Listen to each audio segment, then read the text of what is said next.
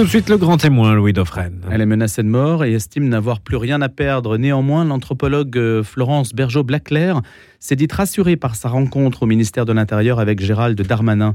La chercheuse au CNRS a dû être placée sous protection policière après son travail mené sur l'islamisme, sur le frérisme, dont nous allons parler d'ailleurs avec elle ce matin. Elle avait donné une conférence, ou devait plutôt donner une conférence le 12 mai à la Sorbonne, mais ça avait été suspendu puis reporté à jeudi prochain, le 2 juin, à la demande de la doyenne de la faculté de lettres de l'université. Dans son livre Le frérisme et ses réseaux, l'anthropologue s'intéresse à cette société islamique mondiale promue par les frères musulmans, ce dont nous allons parler ce matin. Le grand témoin, Louis Dauphren. Florence Bergeau-Blaclair, bonjour. Bonjour monsieur. Expliquez-nous pourquoi votre conférence avait été reportée ou annulée. D'ailleurs, ça a été reporté ou annulé? Alors finalement, ça a été reporté, mais j'ai été informée euh, quatre jours avant la tenue de l'événement que ma conférence serait suspendue sur demande de la doyenne de la faculté de lettres de la Sorbonne. Mais qui néanmoins a proposé une autre date. Alors, il y a eu euh, quand même une réaction médiatique euh, et puis sur les réseaux sociaux qui a fait qu'en effet une, autre date a été rapidement trouvée et validée par la Sorbonne. Donc ça, ça a lieu le 2 juin. Vous ne vous attendiez pas du tout à vivre la situation dans laquelle vous vous trouvez aujourd'hui, c'est-à-dire à être protégé par un officier de sécurité. Voilà, comme vous l'avez vu, j'ai deux officiers de, sécurité qui m'accompagnent tous les jours euh, dans tout ce que je fais, euh, qui euh, garantissent donc ma, sécurité, ma protection, ce qui est une mesure nécessaire effectivement, étant donné les menaces de mort que j'ai reçues. Ces menaces de mort sont arrivées après un certain nombre de, de propos calomnieux, diffamatoires de, personnalités euh, du monde académique. Moi, ça fait 30 ans hein, que je travaille sur l'islamisme. Je préparais une thèse de doctorat sur euh, l'implantation du culte musulman euh, dans la région bordelaise. là, il y a une volonté de la part d'une partie de mes collègues, malheureusement, de rendre invisibles et inaudibles mes travaux. Jusqu'à prononcer donc des espèces de sentences extrêmement violentes qui ont, je pense, excité un certain nombre de personnes qui ensuite euh, ont prononcé donc des, menaces de mort. Une, euh, donc euh, la première, a donné lieu donc à une arrestation et donc la personne a été arrêtée pour d'autres faits, est en prison pour d'autres faits, mais c'est pour vous dire que on ne parle pas de, de menaces en l'air. Il s'agit de, de, vraies menaces et, très dangereuses pour ma vie, pour, pour moi. Pourquoi veut-on, Florence Bergeau-Becler, vous empêcher de parler du frérisme? Il y a une raison assez qu'on pourrait résumer de, la façon suivante, c'est que mes travaux, évidemment, dérangent une partie euh, du monde académique parce que je, je vais plus loin que les travaux qui ont porté sur l'islamisme et sur le salafisme en particulier et qui mettaient en évidence euh, le caractère territorial des territoires perdus de la République ou des territoires conquis de l'islamisme. Je vais plus loin puisque j'ai dit oui, il y a une extension territoriale et une prise territoriale, mais il y a aussi une, volonté euh, d'infiltrer, euh, que ce soit dans l'université, qui est vraiment la première visée des frères musulmans, c'est d'essayer d'influencer l'université, mais aussi ça peut être le secteur de l'éducation, bien sûr de la santé, de la justice, de la police. Ça appartient à un projet euh, qui n'est pas secret. Euh, si on veut bien se documenter, alors évidemment, il faut faire un travail de documentation assez poussé, mais euh, on peut retrouver dans la littérature des frères musulmans et de deux personnages, notamment Youssef El-Kardawi ou Abu Ala Maoudoudi, qui est plutôt le, versant pakistanais, on peut retrouver donc de quoi comprendre ce qui nous arrive aujourd'hui. Et ce lien entre ces textes qui ont inspiré en fait les, frères musulmans euh, qui se sont installés en Europe. Et ce qui se passe aujourd'hui, la façon dont ils agissent, n'avait pas été fait. Ce que certains n'aiment pas, c'est que je dise qu'à l'université, il y a effectivement des gens qui travaillent à promouvoir le plan frériste. Par exemple? Alors, par exemple, François Burga, puisqu'il apparaît très très souvent dans, la presse, donc je peux donner euh, son nom. D'ailleurs, c'est quelqu'un qui ne s'est jamais euh, caché de ses sympathies avec les mouvements islamistes, qu'il considère comme des mouvements révolutionnaires positifs. Lui considère que ça peut amener euh, des formes de démocratie euh, islamique. Euh, je pense que c'est impossible. Je pense que les mouvements islamistes sont des mouvements théocratiques et que leur, euh, leur ambition est bien celle qu'ils ont décrite depuis Hassan el-Banna, leur fondateur, que ça n'a pas changé et qu'on ne pourra pas en faire des démocrates. Donc il faut les regarder en face, véritablement, et non pas de côté, euh, avec eux. Et, euh, et je pense que François Burga, qui a écrit des textes absolument injurieux, n'a pas apprécié. Quand je dis injurieux, c'est de me traiter de raciste, d'islamophobe. Ce sont des accusations extrêmement graves, extrêmement violentes, par des, des- des centaines de tweets, hein, je dois préciser. Et évidemment, ce ne sont pas des comportements acceptables de, de la part d'un euh, directeur de recherche qui a eu tout loisir de faire ses recherches payées par, euh, par nous tous, hein, nos contribuables, d'ensuite se comporter de cette manière-là en soutien finalement des frères musulmans. Vous êtes allé en justice? Oui, oui, oui, j'ai déposé plainte, oui. Florence Bergeau-Blaclair, est-ce que vous estimez avoir le soutien du monde académique Alors oui, si on met à part euh, justement ce type d'incident J'ai eu une lettre de soutien, une très belle lettre de soutien de la part du monde académique, euh, d'une partie hein, de, de gens qui, euh, je sais pas, il y en avait à peu près 200 personnes, 200 universitaires et personnalités euh, connues, euh, comme euh, Elisabeth Badinter ou Alem Sansal. Donc j'ai eu ce, soutien, mais c'est vrai que le soutien venu, disons plus des milieux universitaires qui sont proches de ma discipline et, euh, du sujet sur lequel je travaille, est beaucoup plus timide. Ce soutien s'est fait seulement euh, par message privé parce que la plupart de mes collègues ont peur.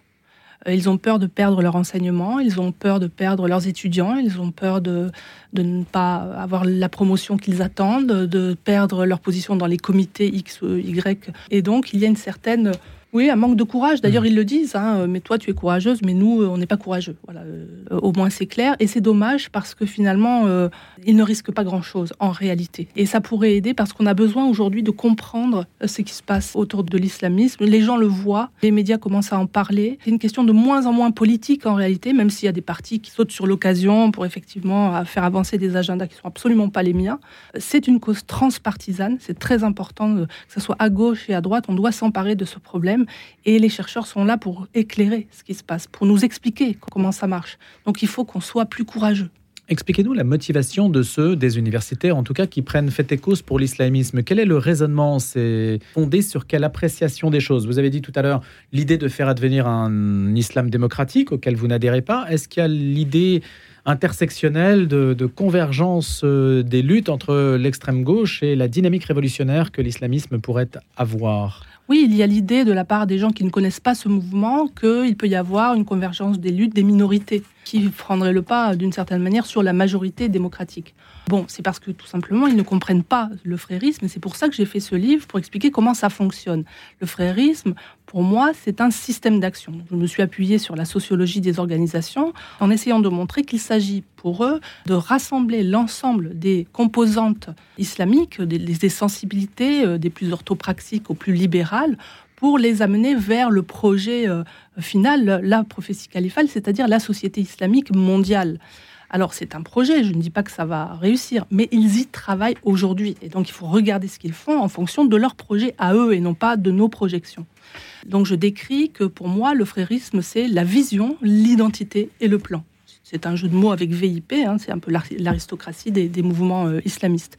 Donc la vision, c'est la vision donnée aux jeunes musulmans en particulier, mais aussi aux autres à terme, une vision de l'histoire et du futur, en rupture en fait avec celle que nous partageons dans nos sociétés libérales, démocratiques. Une identité euh, religieuse avant tout, c'est-à-dire vous êtes musulman avant d'être euh, français, breton ou autre. Et ensuite, la dimension qui avait été totalement occultée par mes collègues et qu'ils ne veulent pas voir, certains ne veulent pas le voir pour des raisons facilement euh, compréhensibles, par leur proximité avec les frères musulmans, euh, c'est la dimension du plan. On parle d'une idéologie religieuse et non pas d'une idéologie seulement politique. Elle est politique et religieuse. Et dans la religion, il y a le plan de Dieu. Si vous n'intégrez pas ce paramètre-là, vous n'y comprenez rien. Or, pour comprendre l'avancée des frères musulmans, il faut penser plan de Dieu. Et ça, il y a un, un, refus, un rejet, ou même pour les gens qui sont très sincères et qui appuient ces mouvements, euh, pensant qu'il s'agit des mouvements d'émancipation politique, bon, ben, là, il n'y a rien à dire, il faut qu'ils lisent, il faut qu'ils se renseignent mieux, mais il y a d'autres qui sont plutôt des complices du frérisme et de l'islamisme, qui savent qu'il y a un plan, mais qui ne veulent pas en parler parce qu'évidemment, ça dévoilerait leur stratégie. C'est le cas des universitaires? Oui. Vous estimez qu'ils sont financés par les frères musulmans? Je ne pourrais pas le dire, mais je ne vois pas pourquoi ça ne serait pas le cas. Le ministère de l'Intérieur qui vous protège aujourd'hui est une source d'information sur le frérisme ou c'est vous qui l'informez? Alors, je n'ai jamais été informée par les services du ministère de l'Intérieur. Je fais ce travail-là depuis 30 ans. Je pense que c'est plutôt euh, en lisant mon livre qu'ils s'informent. Je n'ai jamais pris aucun renseignement de la part euh, de ces services-là, tout simplement parce que je ne peux pas les vérifier. Il y a en sciences sociales une nécessité d'établir la traçabilité des sources. Et euh, même si dans ce livre-là, je ne donne pas toutes mes sources, évidemment, il faut toujours que je les, euh, vérifie. J'ai 350 notes hein, dans, ce livre. Tout est rigoureusement euh, sourcé quand il s'agit de, sources de deuxième main. Et pour mes sources directes, je m'appuie sur mes propres travaux. J'ai pas mal d'ancienneté. Si on me découvre maintenant, c'est parce que je vous assure que pendant des années, on a essayé de me faire taire et, et de me rendre totalement invisible. Maintenant que je suis menacée de mort, qu'est-ce que j'ai à perdre finalement hein Donc, euh, bah, eh bien, je sors et, et là, cette personne ne me fera taire. Florence Bergeau-Blaclair, ça veut dire que vos sources sont aussi chez les frères musulmans? Non, je n'ai pas d'accès à l'organisation. Euh, je travaille à partir de témoignages. Et il y a des témoignages qui sont très intéressants. Ce sont ceux des ex-frères musulmans. Alors, euh, il y a les vrais, et puis il y a les, simili ex-frères musulmans. Il y en a aussi des gens qui ne sont pas forcément sortis de la confrérie, qui l'ont affirmé, soit parce qu'ils n'ont pas pu véritablement sortir de la confrérie. C'est extrêmement difficile parce que vous avez toute votre famille, vous avez tous vos amis, etc. Donc, parfois, vous pouvez euh, avoir des positions un peu différentes de celles de l'appareil confrérique et vouloir sortir et, ne, et ne pas pouvoir. Euh, Dans ce cas-là, euh, la, la confrérie a prévu un rôle pour vous. Ceux qui sortent vous appellent et disent Bonjour, j'ai envie de témoigner. Non, généralement, ils témoignent dans la presse, dans leurs propres ouvrages, et moi, je rentre en contact avec eux. et je C'est risqué. Oui, bah, ils prennent des risques, hein, ces gens-là, bien sûr. C'est tout à fait euh, risqué. Alors, après, il faut faire attention à pas tomber dans, effectivement, l'idée d'une conspiration trop, euh, trop évidente. En fait, si euh, les frères musulmans sont aussi euh, puissants, euh, c'est parce qu'ils ont beaucoup d'alliés, c'est aussi parce qu'ils font beaucoup de sous-traitance. Ce sont des opportunistes. Dès qu'il y a une possibilité de faire entrer une action, un événement dans leur plan, ils le font. Mais c'est pas eux qui programment, c'est pas eux qui sont avec un, c'est pas un grand monsieur avec des ficelles. Hein. C'est pas du tout comme ça que ça se passe. Donc c'est vraiment par l'influence et par la, reprise en fait des éléments que par exemple les, wahhabites apportent. Ce qu'on appelle par exemple les frérots salafistes, que j'appelle les frérots salafistes, ce sont généralement des wahhabites frérisés à qui euh, les, éléments confrériques ont donné un rôle et même des moyens ou, des espaces pour s'exprimer. Si vous voulez euh, voir vraiment le, frérisme en action, il faut aller au Salon du Bourget, qui a lieu euh, chaque année, et qui montre exactement ce que c'est que l'esprit frériste. C'est-à-dire, on accueille tout le monde. Tous, ceux qui se disent musulmans, quelles que soient leurs obédiences, on les accueille. On voit, des djihadistes comme des libéraux, comme des gens même qui seraient presque des... enfin, les plus libéraux que vous pouvez trouver. Ils les accueillent. Ils, ils accueillent absolument euh, tout le monde. Parce que leur idée, c'est de combattre la fitna, c'est-à-dire le désordre. Donc, c'est une idée euh, pacifiste, euh, pacifique, pas pacifiste, Une mais sorte de euh, plateforme, voilà, c'est ça. programme commun. Et dans les démocraties sécularisées, multiculturelles, c'est plus efficace d'être pacifique que d'employer la force. Les, les frères sont parfois gênés par le djihadisme, parce que... alors, ils ont trouvé la parade, c'est de crier à l'islamophobie immédiatement pour endiguer euh, le, le problème. Mais euh, la violence, ne, ce n'est pas leur euh, mode d'action préféré, euh, parce que tout simplement, ce n'est pas efficient. Ce n'est pas Daesh, ce n'est pas Al-Qaïda, ce n'est pas d'autres types d'organisations sur le mode terroriste que les Occidentaux étaient amenés à connaître par l'actualité. Parce que finalement, ils font relativement peu parler d'eux. C'est ça, mais en même temps, il les inspire, crée un, un- un espèce d'atmosphère favorable à, ces, euh, à ces pratiques sectaires et violentes. Vous commencez d'ailleurs, c'est la préface de Gilles Kepel, hein, le frérisme d'atmosphère. hein, c'est la capacité à créer, en fait, à être au centre du jeu, en drainant vers soi des énergies, en organisant, en coordonnant. Ça, c'est une force des Voilà, frères musulmans.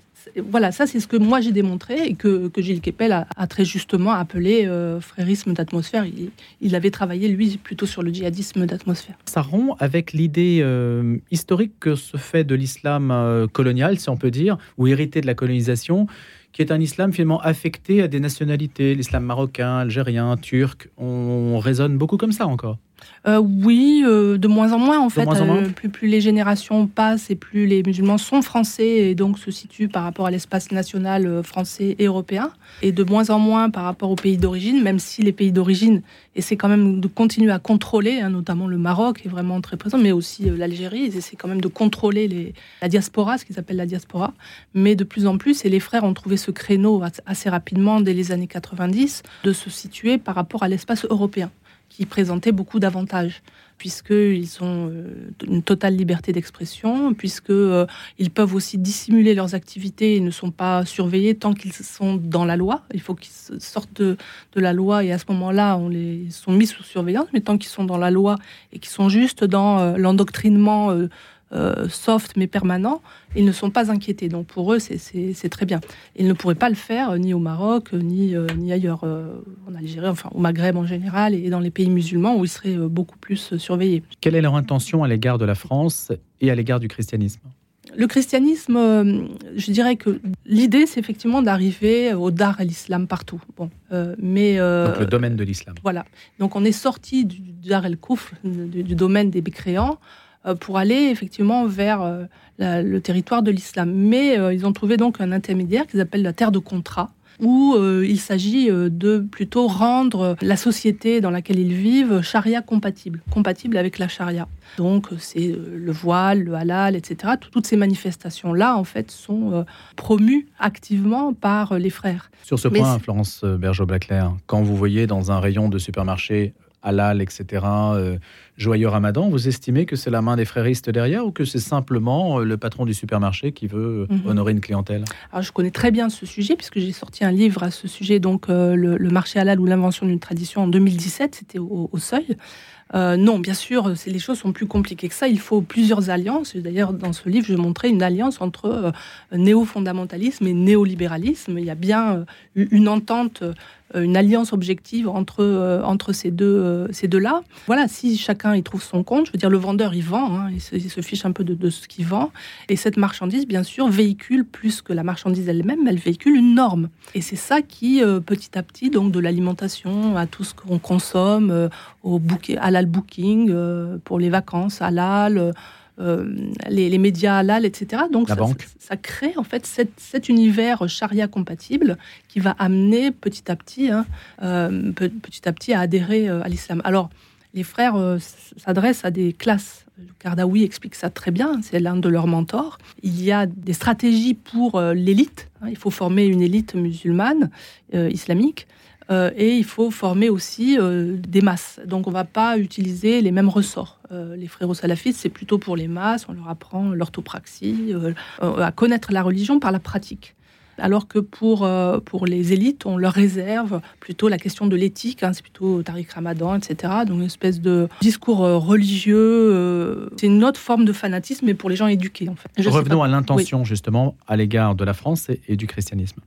Alors, à l'égard du christianisme, pour l'instant, il s'agit d'en faire des alliés.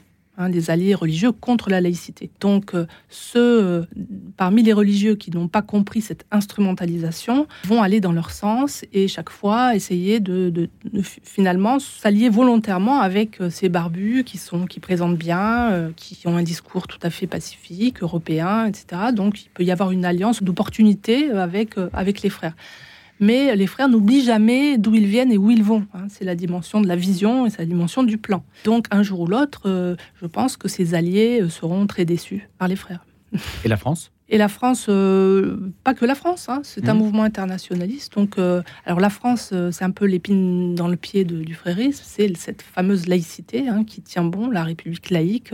c'est le pays qui a proposé donc une loi dite séparatiste contre laquelle ils sont furieux contre laquelle ils sont vraiment euh, remontés. Qui est efficace? Qui est moyennement efficace. Symboliquement, elle est efficace. Ça dit que, en tout cas, nos partenaires européens le disent, hein, la France, euh, c'est peut-être la France qui va nous sortir de là. Donc symboliquement, c'est efficace, mais en pratique, euh, ça l'est pas toujours. Ça permet un certain nombre d'écoutes ou de surveillance, certainement. Hein, ça, il faudrait demander aux, autorités. Mais ça, si vous voulez, par exemple, le, le, le, CCIF, quand ils ont été donc interdits en France, en réalité, ils n'ont pas été interdits, ils se sont suicidés avant d'être interdits, si on peut dire. Qu'est-ce qu'ils ont fait? Ils ont pris le Thalys et ils ont été à Bruxelles et, ils ont ouvert une boîte aux lettres et ils ont fait le CCIE. Donc ça n'a strictement rien changé de leurs activités. Ça rend les choses un peu plus compliquées parce qu'il faut, euh, voilà, il faut ramener la, caisse de l'autre côté. Bon, mais euh, comme la Belgique est très très accueillante pour les frères, je pense que ça, ça n'a pas été très difficile pour eux. L'idée, euh, Florence Bergeau-Blaclair, c'est évidemment d'offrir une étude la plus précise euh, possible. Et également, comme vous le dites, il n'y a ni réquisitoire ni dénonciation complotiste militante. Mais évidemment, il y a un caractère anxiogène assez fort pour les populations qui vivent ici, qui ne sont pas musulmanes, Mhm. et qui se disent euh, où allons-nous? Qu'est-ce qu'on peut faire? Alors, je ne dénonce pas, je démontre. Par contre, effectivement, je me positionne parce que si la société continue à admettre ces théocrates, euh, les conditions de production de la science ne seront plus réunies. Donc, je, m'en inquiète en, tant- que scientifique. Donc, je me positionne effectivement à la fin en disant euh, ce que je crois bon de faire. Je pense que les, musulmans, dans leur grande majorité, sont totalement prisonniers de ce- cette espèce de culpabilisation sur euh, l'islamophobie. On leur dit, ben voilà, n'essayez pas de, critiquer l'islam ou, de vouloir faire un islam trop français parce que finalement vous, jouez le jeu euh, des islamophobes, etc. Ils font le même chantage que pour le chantage à l'extrême droite et que pour un musulman c'est très très difficile déjà de sortir de l'islam. Et là, ils ont rendu la, distance avec le, frérisme euh, suspect d'apostasie. Euh, L'apostasie, ça peut conduire chez certains à la mort. Il faut imaginer la pression qui s'exerce sur les musulmans. Ça, c'est le plus grave. Il faut aider les apostats, il faut aider les, les musulmans laïcs euh, à être ce qu'ils sont. Il faut qu'ils aient- il faut qu'ils puissent s'autodéterminer euh, s'ils ont envie d'être musulmans de cette manière ou, ou de celle-là.